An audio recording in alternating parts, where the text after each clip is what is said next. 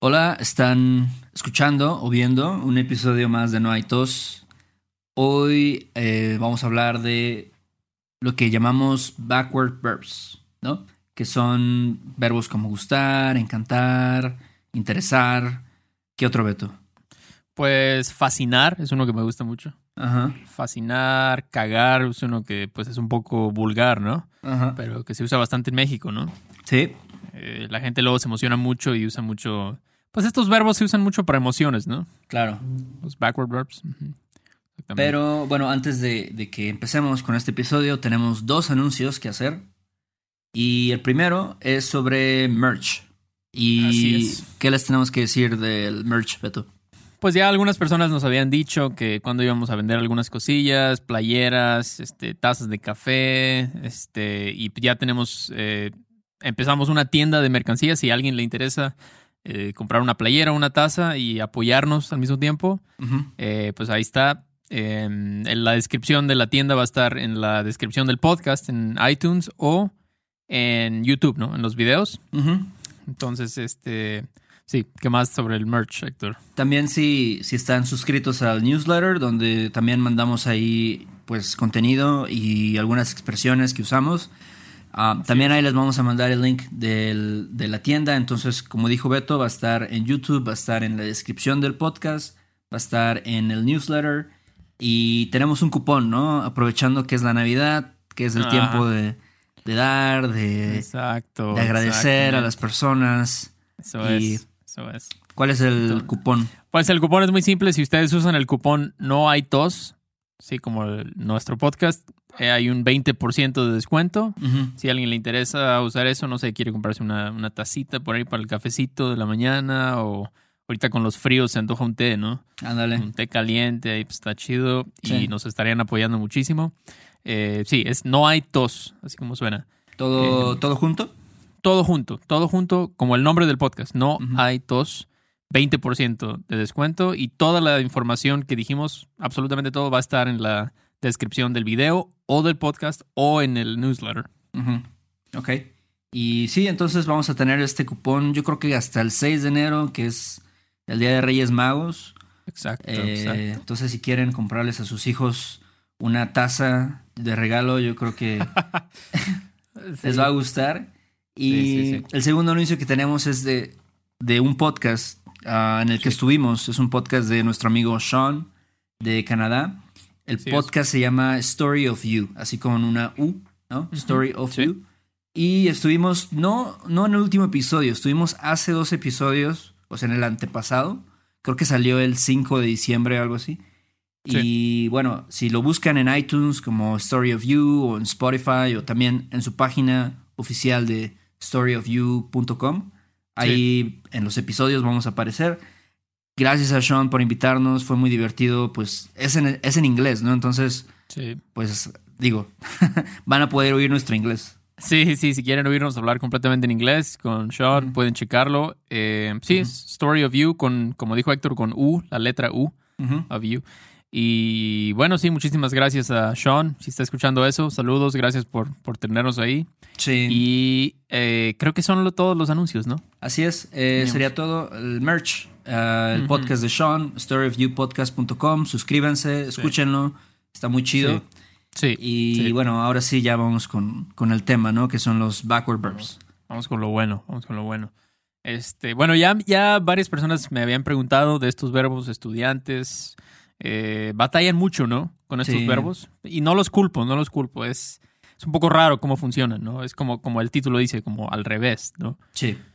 Donde normalmente el, suje- eh, el sujeto ahora es va a ser el objeto y el objeto ahora es el sujeto, como que se invierten los roles, ¿no? Así es.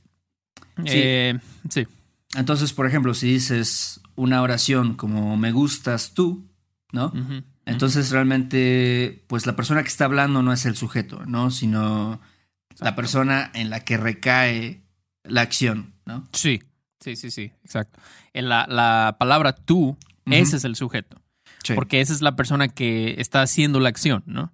Entonces, el verbo, bueno, el verbo gustar es el más común, ¿no? De este tipo. Sí. Entonces, es, es muy buena idea tenerlo muy bien este concepto porque se usa mucho. Entonces, el verbo gustar tiene que coincidir con el sujeto, como saben, ¿no? El sujeto está de acuerdo con, digo, el verbo está de acuerdo con el sujeto. Entonces, me gustas tú, por eso usamos gustas, porque aunque estamos diciendo I like you, eh, realmente el que hace la acción eres you. Sí, Y, Realmente estás diciendo you please me, ¿no? exactamente. Or you are pleasing to me. Y Entonces- ajá, de la misma forma, si dijeras, por ejemplo, eh, me gustan los chocolates, entonces los chocolates se convierten en el sujeto, ¿no? Exacto. Y entonces, exacto. por eso me gustan los chocolates, me gustas tú, ¿no? Ah, me gusta la música, o etcétera. Sí, sí, sí, sí. Entonces, eh, como tú dijiste, la persona, the person doing the liking, digámoslo, es el objeto indirecto. Es, así funcionan, con objeto indirecto. Es un poco raro porque, como hablamos en el otro episodio, no hay, por ejemplo, en el caso de me gustan los chocolates, solamente eres tú y los chocolates, ¿no? No hay Sí. algo en medio. Este, pero bueno, de todos modos, usamos el objeto indirecto. Con los backward verbs, apréndanlo como una regla, es objeto indirecto con estos verbos, ¿no? Sí. Entonces, eso es el, el clásico ejemplo. Me gustas. Mucha gente dice, yo gusto mucho esto, ¿no? Es algo muy común. No sé si tú lo has escuchado. Eh, yo gusto o yo encanto la música, ¿no? Entonces es, es bueno saber que pues esto está mal y hay que corregirlo, ¿no? Otro ejemplo, ¿cómo sería? Por ejemplo, puedes decir, le quedan cinco varos o cinco pesos a Pancho, ¿no? Sí, sí, sí, sí. Entonces, hay- de nuevo, el sujeto no es Pancho. No. Pancho Son- está recibiendo la acción, ¿no? Son los cinco pesos entonces, que le quedan. exacto, los cinco pesos están haciendo esa acción de quedar, ¿no? Quedarle, en este caso, a Pablo. Entonces, pueden ver, está invertido, ¿no? Ahora, usamos le aquí porque es el objeto, es el pronombre de objeto indirecto de tercera persona, ¿no? Exactamente. Le, Pancho. Entonces, eh, sí, eso es, eso es como la, la teoría, ¿no? Detrás de estos verbos. Obvio que requiere mucha práctica y, este, pues hay una lista de verbos muy comunes Claro. que se usan, que, que funcionan así y vamos a ver muchos ejemplos o varios ejemplos, ¿no? Entonces, sí. Bueno, entonces, como dijiste, vamos a ver ejemplos. Ah, vamos a decirlo eh, y ya después vamos a analizar por qué se dice así, ¿no? Sí, sí, sí, sí. Por ejemplo, si yo digo, nos apasionan las motos, ¿no? Como we love motorcycles. Ajá, exactamente. Ahí ya te estás dando cuenta inmediatamente, es un backward verb, porque nos eh, apasionan no es el verbo de nosotros, ¿no? Eso sería apasionamos. Entonces, las motos están apasionando, ellas están haciendo la, el apasionando, ¿no? Digamos. Entonces, estás como diciendo, bikes excite us, básicamente, ¿no? Exactamente. Entonces, obviamente en inglés no dirías eso, pero a lo mejor dirías we love motorcycles o we love bikes. Entonces, ese es un clásico ejemplo de verbo, eh, digamos, al revés. Usamos mucho esto. A mí me apasiona mucho el arte, ¿no? Sí, sí, sí. O nos apasiona mucho la comida Ajá. a nosotros. A mi mamá le apasiona cantar, por ejemplo, ¿no? Ajá. Entonces, a ella le apasiona, es el, el objeto indirecto, ¿no? Ajá. y este y cantar, pues es el, el sujeto. Sí, exactamente, exactamente. Entonces, otro, otro ejemplo que para muchas personas es muy raro, te gusto. Te gusto simplemente es you like me, ¿no? Quizás es porque casi nadie anda diciendo te gusto a la gente, ¿no? Es algo un poco... Sí, sería, sería muy, muy, este, muy raro, pero suena Sí, como sí, algo sí. que diría un niño, ah, yo te gusto, algo así, o una Ajá, niña, ah, una te niña. gusto, una manera así. Ajá. Pero, Exacto, entonces, pero bueno, como pueden ver, el, es como decir I please you, ¿no? I please you. En inglés es you like me, pero en español es I please you. Entonces, realmente está invertida la acción. Ujú. Eh, entonces, por eso gusto está, está conjugado para el, el yo, la primera persona, porque I'm pleasing you. exactamente. Entonces, cuando usen gustar, véanlo así con esa forma de please. Como, Sí. o pleasing, to be pleasing to. Vean- Véanlo así, es como que creo que ayuda mucho, en vez de pensarlo como en inglés, like, I like this, you like this, we like this. Entonces, sí, ese te gusto, you like me. Ok. Otro, eh, por ejemplo, nos preocupa la economía. Mucha gente dice eso ahora, ¿no? Bueno, todo el tiempo anda diciendo eso la gente, ¿no? Yo no Sí. sé por qué les preocupa tanto, pero nos preocupa la economía. Entonces, eh, en inglés no dirías esto, ¿no? No. Dirías, we are worried about the economy, ¿no? No hay nada raro ahí. Pero, Pero en español, Ajá, ¿cómo diríamos? En español, la economía es el sujeto y es lo que te preocupa. Entonces, pues tienes que conjugarlo de acuerdo a, a esto, ¿no? A la economía, dices. Me, Sí. me preocupa, nos preocupa la economía, o te preocupa la economía, etcétera. Exacto, exacto. Yo- yo- a Héctor le preocupa su perro, por ejemplo, ¿no? Sí, sí me preocupa a veces. Entonces, sí, sí, sí, exacto. A todos nos preocupa, a veces, o nos preocupan nuestras mascotas, pero entonces sí, nos preocupa la economía, es como decir, the economy worries us. Que tal vez sí podrías decirlo en inglés, pero no es tal vez la forma más ah, común. Aunque bueno, si alguien no está de acuerdo, pueden decirlo, decirlo ahí en los comentarios. Otro ejemplo, ¿qué sería? A ver, también puedes decir a Wilberto le cuesta trabajo, me gusta ese nombre, Wilberto. A Wilberto le cuesta trabajo hablar en público, ¿no? Sí, exactamente. Que en inglés dirías, Wilberto struggles to speak in public, ¿no? Exactamente. Ah, pero al revés. Otra vez estamos pensando, speaking in public es el sujeto y es el que le hace la acción a Gilberto, ¿no? Exactamente. Es lo que, lo que le cuesta, ¿no? El, el hablar, Mm. el hablar en público. Entonces, Ajá. por eso dices, le cuesta trabajo o a. Wilberto le cuesta trabajo. Sí, sí, sí, sí. Pueden verlo como si en inglés dijera speaking in public costs work to Gilberto. It costs him work. Algo así. ¿No? Ok. Al revés. Y esto siempre lo usamos para struggle. A veces usamos batallar, pero muy seguido usamos me costó, como I struggled a lot, ¿no? Sí. During high school. Me costó mucho trabajo, ¿no? La prepa, salir de la prepa. Es muy común usar esta frase que es backward también. Y bueno, esta siguiente es un poco vulgar, pero me- es la única forma que se me ocurrió para decir como despise. Ujú. Por ejemplo, si dices, o loathe, me gusta esa palabra. Si dices, siempre me ha cagado Joe Biden, Ajá. Que a lo mejor algunas están de acuerdo con nosotros. Sí. Digo, con lo que dijimos, porque no son nuestras opiniones, pero bueno, es como decir, I've always hated, o despised, o loathed Sí. Joe Biden. Entonces, Pero- ajá, sí. sí, no, no hay otra forma. Yo creo que en México utilizamos esto mucho, ¿no? Cagar, ¿no? Mucho, Ah, me sí. caga la escuela, por ejemplo. O, como dijiste, siempre me ha cagado Joe Biden, ¿no? Decir, no, eh. Sí, sí, sí, sí. Es, realmente se usa mucho. Es muy, es, pues yo diría que sí es bastante grosero, Ajá. porque es como decir shit, ¿no? Cagar es el verbo to shit. Ajá. Entonces es, es, muy, es muy grosero, pero es como si Joe Biden has always shat on me. Sí. Entonces, A lo mejor si lo quieres decir más, eh, pues, decente, dirías, Sí. siempre me ha irritado, ¿no? O siempre me ha molestado Joe Biden. ¿no? sí, sí, sí, sí, exacto. Suena, a mi oído suena un poquito más suave, como siempre me ha molestado. Es como, ah, no, pero siempre me ha cagado, es como no puedo verlo ni en Ah, no, pintura. No lo tolero para nada. No lo tolero, o sea, no lo trago. Exactamente. Pero sí, entonces, eso es un, eso es un poco ridículo, pero es un ejemplo de un verbo también al revés, ¿no? Claro. Me ha cagado. Eh, Bueno. O a mis primos les cagas. Ujú. Eh, como- eso es un poco raro, ¿no? Como they, they hate you. O, Eh, o my- puedo my decir, este, yo le cago a mis primos, ¿no? Eh, Entonces a lo mejor ellos, pues, no les gusto, les cago y, y entonces igual yo, yo me convierto en el, en el sujeto, ¿no? Y ellos son el, el objeto indirecto. sí, exacto. Es un poco raro si imaginas la traducción, ¿no? Claro. Cuando dices, les cago a mis primos. Pero, pero eso es. El punto es entender la teoría, ¿no? De, de cómo funcionan los verbos backward, no los backward verbs. Entonces, esos son algunos ejemplos de español a inglés. Ahora vamos a, al revés, vamos a, de inglés a español ahora. A ver, entonces yo te digo una oración y entonces, pues, va a ser un ejercicio. Te voy a dar ahí unos minutos, bueno, unos segundos y ya Órale, me dices órale. cómo se dice en español. Órale, pues. Por ejemplo, ¿cómo dices?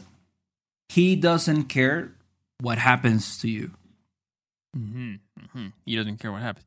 Entonces estoy pensando en que este care es backward en español, es importar. So, what happens to you doesn't matter to him. Ok, entonces es hacia él, so es le. Ok, so no le importa lo que te pase. Exactamente. ¿Qué te pasa? Sí. Exactamente. Aquí también usamos el subjuntivo, porque es algo que no sabemos, ¿no? Mm, Lo que te pase, quién sabe, ¿no? Sí. Pero sí, entonces piénsenlo así. Eh, what happens to you is not important to him, básicamente. Este- en lugar de decir he doesn't care what happens, es al revés. Sí. No le importa. Y eso también es súper ultra importante, ¿no? También he escuchado eso. No, no, yo no importo eso, ¿no? I don't care about that. No, yo no, no. importo. No me importa. Ajá. That doesn't matter to me. Siempre. It doesn't matter to us. Eh, sí, no le importa lo que te pase. Otro es, eh, she is attracted to mustaches. Mm, Puede ser, puede, puede ser, puede ser. Sí, no no sí, conozco muchas mujeres, pero Sí, no hay sea, muchas, pero que estén atraídas. Pero bueno, entonces, she's attracted to mustaches. Entonces sería, a ella le atraen los bigotes. Exactamente, también. Con, con attract en español usamos mucho el backward. Eh, mustaches attract her Ujú. o are attracting to her. Entonces, sí, a ella, por eso usamos le, porque es to her. Atraen, atraen tiene que coincidir con los bigotes, porque los bigotes están haciendo la, están haciendo la acción, los bigotes. Sí, sí, sí. Muy la- raro, muy, La muy acción de atraer a esta persona, ¿no? Ujú, Exacto, No sé. exacto, exacto. Eh, ok, este, ¿cuál otro? Es un poco triste este ejemplo. A ver, ¿cómo dirías? I lack the courage to stand up to my father. Sí, es un poco dramático, creo. Un poco dramático, un poco dramático. Pero sí. Entonces, igual, eh, me falta, Me falta. me sí. falta valor. Eso es un verbo que igual y después hacemos un episodio completamente del verbo faltar, Ajá. pero es un verbo definitivamente backward, es un verbo al revés. Entonces siempre decimos nos falta esto o les falta el otro o me- en este caso me falta valor. Valor, courage es valor. Sí, exactamente. O Sí. tal vez puedes decir coraje, pero yo creo que es más común decir me falta valor, ¿no? Sí, sí, Ah. porque coraje se usa más como para furia, ¿no? Como Ah, enojo. Sí, Ah, qué coraje siento. No es, es un, como yo diría que es casi como un falso cognado, casi. pero como tú dices, sí se puede, pero no se usa tanto así. Entonces me falta valor para enfrentar, stand up to, enfrentar a mi padre. Ujú. ¿Ok? Eh, muy bien, ¿qué otro? A ver este. I find it puzzling that it's hot at this time of year. Mm. Sí, eso sería raro, ¿no? Sería raro ahorita, pues sí, es, es el frijolito. I find it puzzling Ujú. that it's hot. Ok. Aquí, para decir que algo es puzzling, ¿no? Es algo Ujú. que no, no entiendes. Ujú. Yo diría como me extraña. Sí. Y me extraña que haga calor en esta época del año, por ejemplo. ¿no? Sí, sí, sí, sí, sí, sí. Sí, es, es al revés. Es, y de hecho en inglés a veces también lo he escuchado así como, that puzzles me. Ujú, Eh, that- esa situación puzzles me. Entonces es como decir eso, ¿no? Eh, en este caso luego to puzzle, digamos, es como extrañar, como dices, Sí. ¿no? Me extraña que... Y usualmente Oh, se sí. usa con, con esta construcción de me extraña que y el subjuntivo, ¿no? Me extraña que haya, me Sí, extraña que, que no tengas dinero, cosas así. Ajá. O sea, recuerda, es un trigger. Me extraña que... Me extraña que hayas dicho eso. Sí. O me extraña que, pues, no sé, hayas ido a la escuela, no sé, algo así, ¿no? Entonces, sí. Y el último, este también es un verbo bastante, bastante usado. Le toca. Ah, no, perdón. It's his turn to do the dishes. Ya les di una pequeña ayuda, pero bueno. It's his turn to do the dishes. Ok. Y aquí usamos, como dijiste ya, el verbo tocar, ¿no? Cuando es el turno de alguien, decimos, ah, le toca lavar los trastes, ¿no? O le toca Sí. lavar los trastes a Pedro. Sí, sí, sí, sí. Piénsalo en inglés como doing the dishes touches you. Eh, significa que it's your turn. O Suena sea, muy extraño en inglés, pero... Sí, sí, pero se usa mucho como que no sé, me tocó me tocó sacar al perro, ¿no? Mm, Walking the dog touched me Ahora, esta mañana. ahora que es Navidad, ¿no? Siempre se organizan para la cena de Navidad. Dices, no, pues. A mi tía Marta le toca hacer el puré de papa, ¿no? Ajá, exactamente. Making mashed potatoes touched, touches her, básicamente. Ve- Venlo así, es muy raro, pero después te acostumbras, ¿no? Claro. Y ya ni lo piensas, ¿no? Es que ah, te va a tocar a ti sacar los, los... Por ejemplo, en Reyes Magos, ¿no? Este, te toca comprar los tamales porque te, te salió el, el muñequito, ¿no? Ándale. Entonces, bueno, pues esta fue una, una explicación, pues algo, pues algo breve, no muy extensa, pero recuerden, todas estas notas que los show notes, digamos, eh, tenemos un PDF que va a estar en Patreon para la gente que nos, nos sigue allá. Eh, bueno, y muchas otras cosas, ¿no? Los, los transcripts de los episodios, eh, los show notes como el de hoy, Sí. todos estos ejemplos y también contenido extra, ejercicios de, de gramática. Eh, sí. Sí, probablemente vamos a hacer un ejercicio de esto porque también está perro, está difícil, entonces sí, sí, está perro. es importante practicarlo. Sí. Y sí, como dice Beto, ahí en, en Patreon tenemos mucho contenido um, Sí. exclusivo de Patreon. Ah, si quieren dejarnos un review, una reseña de Navidad ahí en nuestra, bueno, en, en iTunes, ¿no? Eh, sí, sí, sí, como regalo de Navidad estaría súper bien. Acuérdense del merch. Ah, si no, si no saben, pueden escribirnos, pero ya les dijimos, está ahí en iTunes, está ahí en YouTube, está ahí en, en todos los lugares, excepto, todavía tenemos que ponerlo en nuestra página web, todavía no lo tenemos ahí, pero vamos a ponerlo.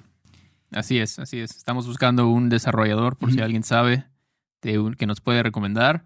Este también estaría chido. Y también chéquenos en YouTube, ¿no? Suscríbanse y pongan, si pueden, comenten una frase con estos verbos, ¿no? Ándale. Traten de, traten de usar uno de estos verbos y escríbanlo. Realmente comentamos a todo, eh, respondemos a todos los comentarios, al 100% de los comentarios. Entonces, si quieren que les revisemos alguna frase, escríbanla ahí en, en el video y creo que lo último sería pues nuestro correo de preguntas, ¿no, Héctor? Sí, si tienen preguntas, si quieren escribirnos, lo pueden hacer a questions Exacto, exacto. Y pues hasta pronto, felices fiestas a todos y chao. Sale, hablamos pronto de todo. Bye. Dale, bye, bye. Do you want to improve your English listening in a fun and natural way? Hi, I'm Connor from the Listening Time Podcast, and I want to help you understand English better. In each episode of the Listening Time Podcast, I talk slowly and clearly in English about interesting topics, and I provide the transcript to help you understand what I'm saying. With each episode, you'll improve your listening, vocabulary, and overall English skills. Download the Listening Time Podcast on Spotify, Apple Podcasts, or wherever you listen to podcasts. ¿Estás listo para convertir tus mejores ideas en un negocio en línea exitoso? Te presentamos Shopify. Tal vez no lo sabías, pero nuestro podcast More Than Mamis es un negocio y lo empezamos por supuesto para desahogarnos y hablar sobre la maternidad, no para convertirnos en expertas de ventas y del e-commerce. Así que sí, necesitábamos ayuda para vender nuestro merch y poner en marcha nuestra tienda. ¿Y cómo suena con Shopify? Llegó otra venta. Shopify es la plataforma de comercio que está revolucionando millones de negocios en todo el mundo. Ya seas un emprendedor desde tu casa o desde donde sea, Shopify es la única herramienta que necesitas para iniciar, administrar y hacer crecer tu negocio sin dificultades. Con Shopify puedo gestionar pedidos, envíos y pagos desde cualquier lugar, brindándote toda la información y estadísticas de tus ventas al detalle. Regístrate para un periodo de prueba con tan solo un dólar al mes en shopify.com barra sonoro, todo en minúsculas Ve a shopify.com barra sonoro para llevar tu negocio al siguiente nivel. Shopify.com barra sonoro. ¿Quieres regalar más que flores este Día de las Madres? The Home Depot te da una idea. Pasa más tiempo con mamá plantando flores coloridas, con macetas y tierra de primera calidad para realzar su jardín. Así sentirá que es su día todos los días. Llévate tierra para macetas Bigoro por solo $8.97 y crece plantas fuertes y saludables dentro y fuera de casa. Recoge en tienda y sigue cultivando más momentos con mamá en The Home Depot. Haces más, logras más. Más detalles en homedepot.com diagonal delivery.